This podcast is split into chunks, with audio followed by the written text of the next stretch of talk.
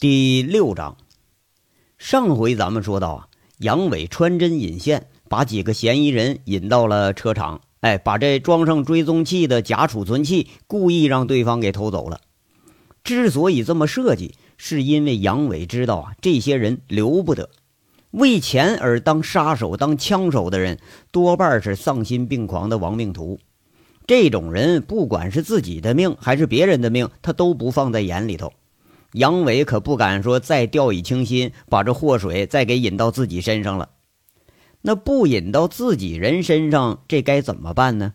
那当然就是引给警察了。自己要当孤胆英雄啊，单枪匹马，怕是胜算不大。而警察可不一样，凤城现在上千警力正闲得发慌呢，让他们去干去，那多安全呢。而在佟思瑶这里头啊。那个老话说的是“山穷水复疑无路，柳暗花明又一村”的故事，今儿这就应验在佟思瑶身上了。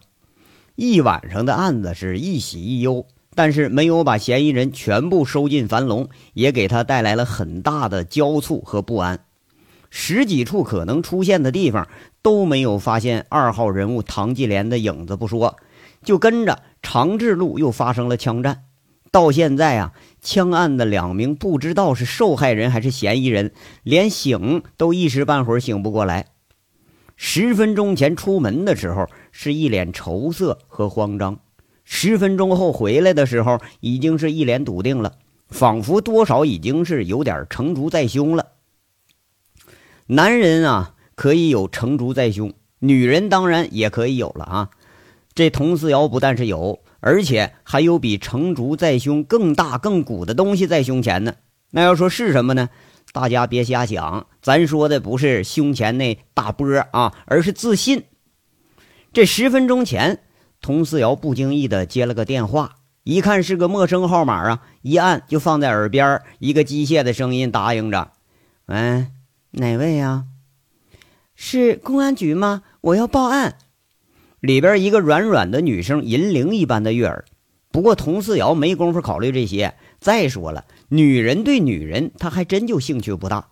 挺不耐烦，他说一句：“打信访办，要不打幺幺零报案？我们这儿是大案组。”说完，砰的一声把电话给挂了。这边呢，报案的周玉辉他傻眼了，一回头问杨伟：“哟，这女的怎么这么冲啊？”杨伟懒洋洋在那说了：“哎呀，今天把凤城几千警察都调出来了，搁谁谁都火大。别磨蹭啊，跟他说话你直入主题。这娘们啊有职业病倾向，跟谁说话都不带客气的。”这第二次跟着又打过去了，佟四瑶一接呀，就听到快语一句：“我要举报今晚的枪案主谋。”哎，这句话管用了。佟四瑶当时吓一跳，赶紧说着：“您好。”您请讲，我记一下。这前居后恭是溢于言表了。周玉慧这回他就拽上了，说一句：“这位警官，你的态度可是真有问题啊！首先，请您纠正和我们纳税人的说话方式，否则我们没什么可以谈的。”啊，好好，我接受您的批评。说您举报的内容，现在人命关天，我的态度不对，我向您道歉。这佟四瑶他倒也爽快，关键的时候一条线索可能带活一片案子，这事儿他可没少遇着过。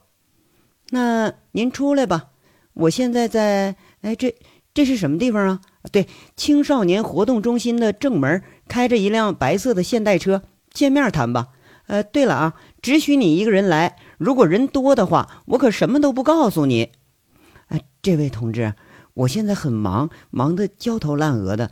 如果确实有线索，电话里说不一样吗？佟思瑶在这苦口婆心的劝呐。哎，现在一大堆事儿等着处理呢。要说还真就有点走不开。那你光拘捕高玉胜团伙这一干涉赌参赌的人，现在都已经三百多人了。哟，您这大架子我还请不来呀？那算了，我手里是照片，我怎么在电话里跟你说呀？周玉慧得意洋洋，开始吊胃口了。什么照片？你确定是枪案有关的人吗？周玉慧当时吓一跳啊！这么直接的报案，那简直就不是报案了，等于是破案，把案情直接都给你了。啊，不光是照片，还有一台信号追踪器。如果你们手脚快的话，说不定还能追上这群人。周玉慧按照杨伟交代，在这说上了。好，您稍等啊，我马上就到。周玉慧那一一说完，佟四瑶真就不敢怠慢了，挂了电话之后，一言不发就往外跑。这消息你不管是真是假，他都不敢掉以轻心。况且那敢直接捅到大案组去，这事儿他就直觉呀，不会是假的。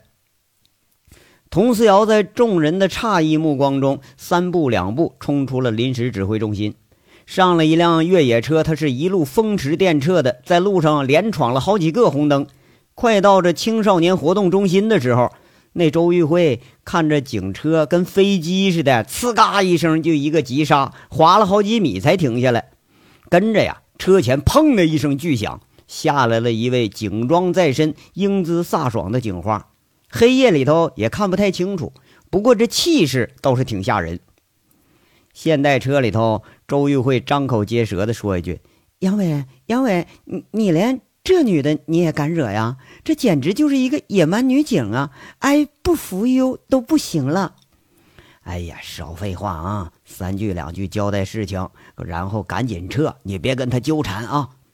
杨伟低声说一句，直接把自己给塞后座里了，锁好车门。你不仔细看，根本发现不了后座上还有人呢。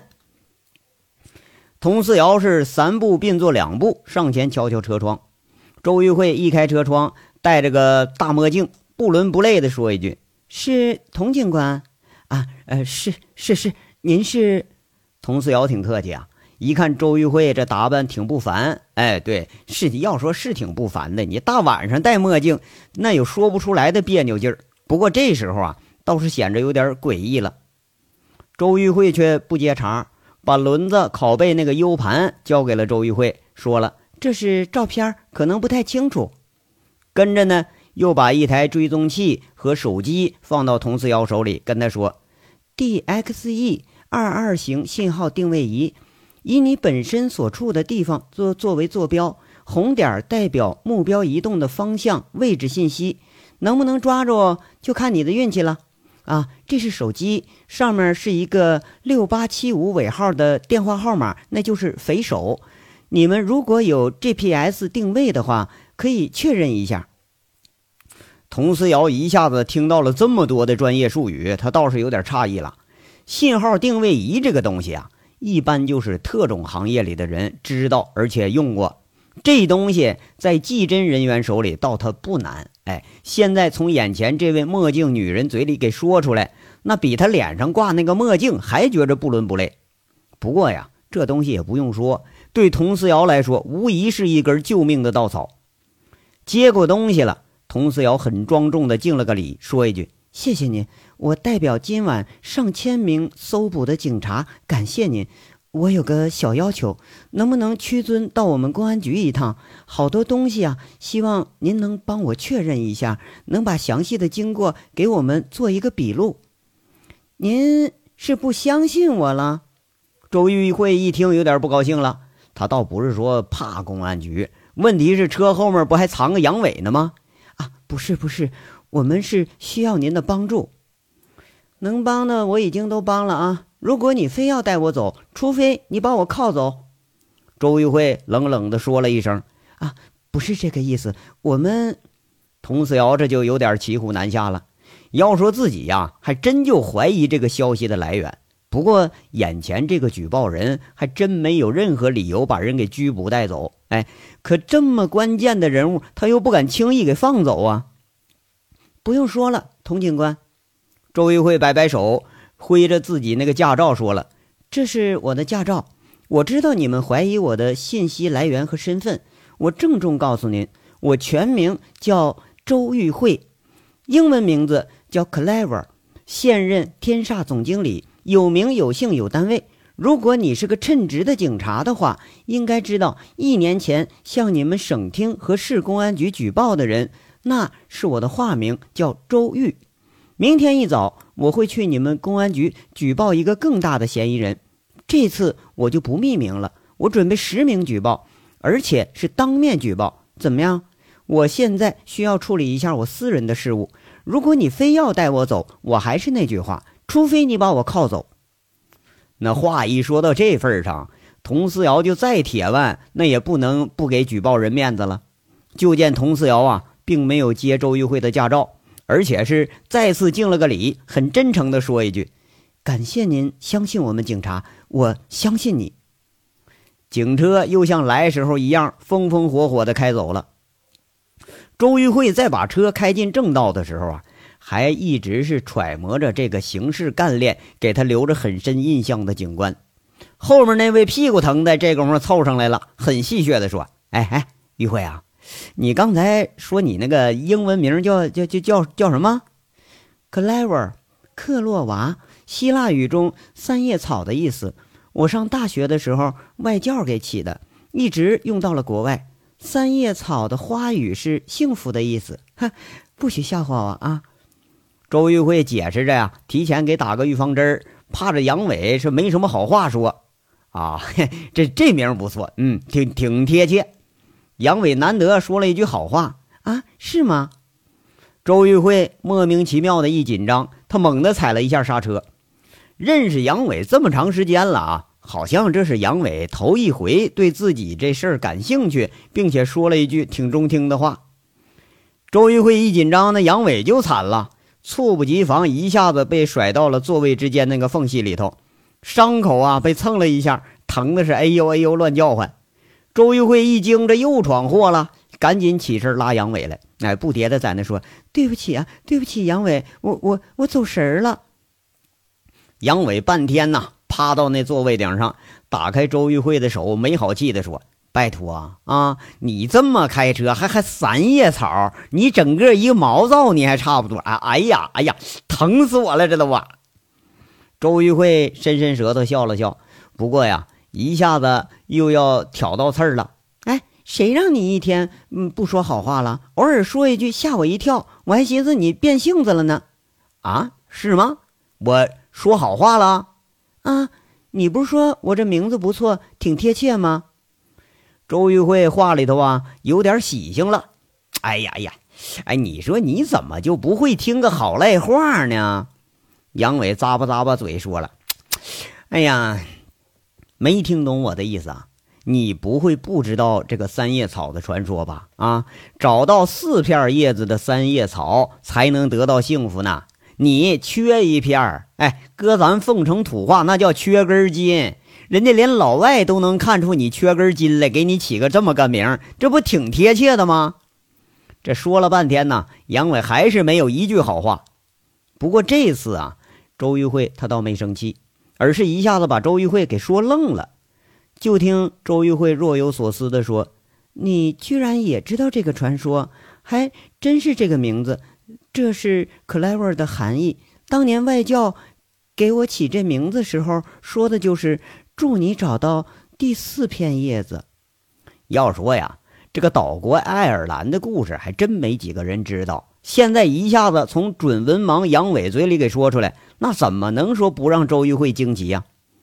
他想了半晌，叹了口气，又说了：“哎，你说的不全对，我不是缺一片叶子，我现在也许是一片都没有。”周玉慧是若有所思，不知道啊，又回忆起什么伤心往事了，飙着车是猛往回窜。后面这杨伟就感觉不对。他紧紧地握着靠背，心虚的这嘴里头说着：“哎，慧慧呀，那那玉慧呀，别生气啊，慢点开，行吧？我自己长嘴啊，我胡说呢。明儿我到野地里，我我给你挖一把草回来啊。”这个玩笑呢，他可是一点也不可笑。周玉慧开着车，一只手不由得抹了抹眼角沁出来的一滴泪。另一面说，佟思瑶被注了一针强心剂。而佟思瑶带回来这个东西啊，给临时指挥的所有人都注入了一针强心剂。U 盘里的截图一看，那就是监控截图。如果从照片的角度来说啊，那拍的是不怎么样。不过用于破案，用于确定嫌疑人的体貌特征，那却是绰绰有余了。这个图片呢？是三下五除二就被技侦人员给还原、分离、放大，甚至连手里的制式手枪都看得一清二楚。那脸就更不用说了，一进软件里头一画轮廓，除了一个没有露出正脸的这嫌疑人，其他三个全都是清清楚楚。哎呦喂，咱们眼皮底下还有这人！邢贵一看放大出来的图片，他当时吓一跳。当兵出身的他可知道厉害，叹了一句：“这玩意儿居然还有消音器啊！职业杀手也就不过如此了吧？”佟思瑶一看这照片啊，那肯定不是被 PS 过的，马上就下命令了：“把嫌疑人的照片发到各个指挥的手机上，重点查找这几个嫌疑犯，一定不能让他们出了凤城。小刘啊，定位怎么样？”这是一位负责技侦的刑警，正调试着一台定位仪，摇摇头说了：“哎，佟队啊，这好像不对呀！你送回来的那个定位仪和那手机号，它显示不在一个方位啊！哎，您看啊，一个定位离我们这直线距离四点五公里，应该是在凤台街一带；而另一个已经出了凤城七点五公里处了，应该是在高速一带呀！这一听坏了，有人跑了。”佟思瑶心里一惊，略一思索，叫了一句：“邢贵，你带上两个小组到凤台这个地方查找信号源，其他人跟我走，上高速路去追。小刘啊，你负责在家里随时报告信号移动的情况。”五分钟以后，四辆警车呼啸着向高速出口的方向驶了过去。十分钟以后，高速路中段长平出口被临时调制的武警给封了路。荷枪实弹的武警开始挨着个的车里头查找嫌疑人。十二分钟，高速交警按照大案组的要求，把去向车道暂时给关闭了，以有利于警车快速的追踪和围捕持枪的逃犯。十五分钟以后，邢贵带着大案组十余名刑警查找到了信号源的位置。一干刑警是面面相觑，这呀不是别的地方。这是政府家属院小区、市委、人大十几个单位的头头脑脑，那家全都在这儿。这邢贵倒是给吓住了。你说这回要抓错了啊，自己这警察八成你也就干到头了。一时间，这当指挥的他倒不敢指挥了。周玉慧的举报让凤城几个小区域的空气一下子格外紧张起来。咱再说说天煞这边。天煞的幺二六六房间里头，哇哇哇，好几声的惊叫，哎，那怪异惊奇而且不可思议的声声惨叫，气氛是更紧张了。要说原因是什么呢？杨伟开始疗伤了。不过呀，这有点意外，惨叫的不是杨伟，而是这一群围观的人。周玉慧他一路上发神经啊，杨伟进天煞就把他打发走了，自己上了约定好的房间里头。杨伟跟着一圈等自己的人打了个招呼，看着轮子已经准备好的酒精、纱布和白药，他呲牙咧嘴说一句：“哎哎，都别看着了啊，虎子过来帮忙来啊，把把伤口这块给给给我撕了。”这裤子一脱是惊叫连连呐，两个大卫生巾临时充当个创可贴，打了个大大的叉。哎，这时候那个那玩意儿都已经凝固了。不过你说，哎，男人身上就贴这东西。让一干混混先是惊异，跟着全都是痴痴的笑开了。王虎子一下就愣了，雷了一句：“哎呀，哥呀，你咋还用女人这玩意儿呢？”一干混混是笑得更欢了。杨伟半趴在床顶上骂一句：“哎呀，快帮我撕一下子！”王虎子撕了第一层，第二层一看呐，那是和肉粘在一块了，他下不了手了。杨伟不耐烦了，哎，去去去去，磨磨唧唧的，他自己呀，扯着头一咬牙，呲啦一下给拽下来了，连着血和皮肉，这伤口一下子血又出来了。这靠近胯部的位置上被榴弹开了一个血槽，足足得有三寸多长，仿佛是一块肉给剜掉了似的。伤口的黑红的肉啊，都是往外翻着。看的人是触目惊心，又是惹得一阵惊叫。这次是没有戏谑的成分了，个个都是大气都不敢出。杨伟疼的有点啊直冒冷汗，在那咬着牙说：“虎子，上手，蘸上酒精冲伤口。”哎，哥哥呀，我我这我下下下不了手啊，我我我我我晕血呀。王虎子看着他倒不敢下手了。那血流着呀，染红了半条腿呀。关键时候，王虎子看的他有点心疼。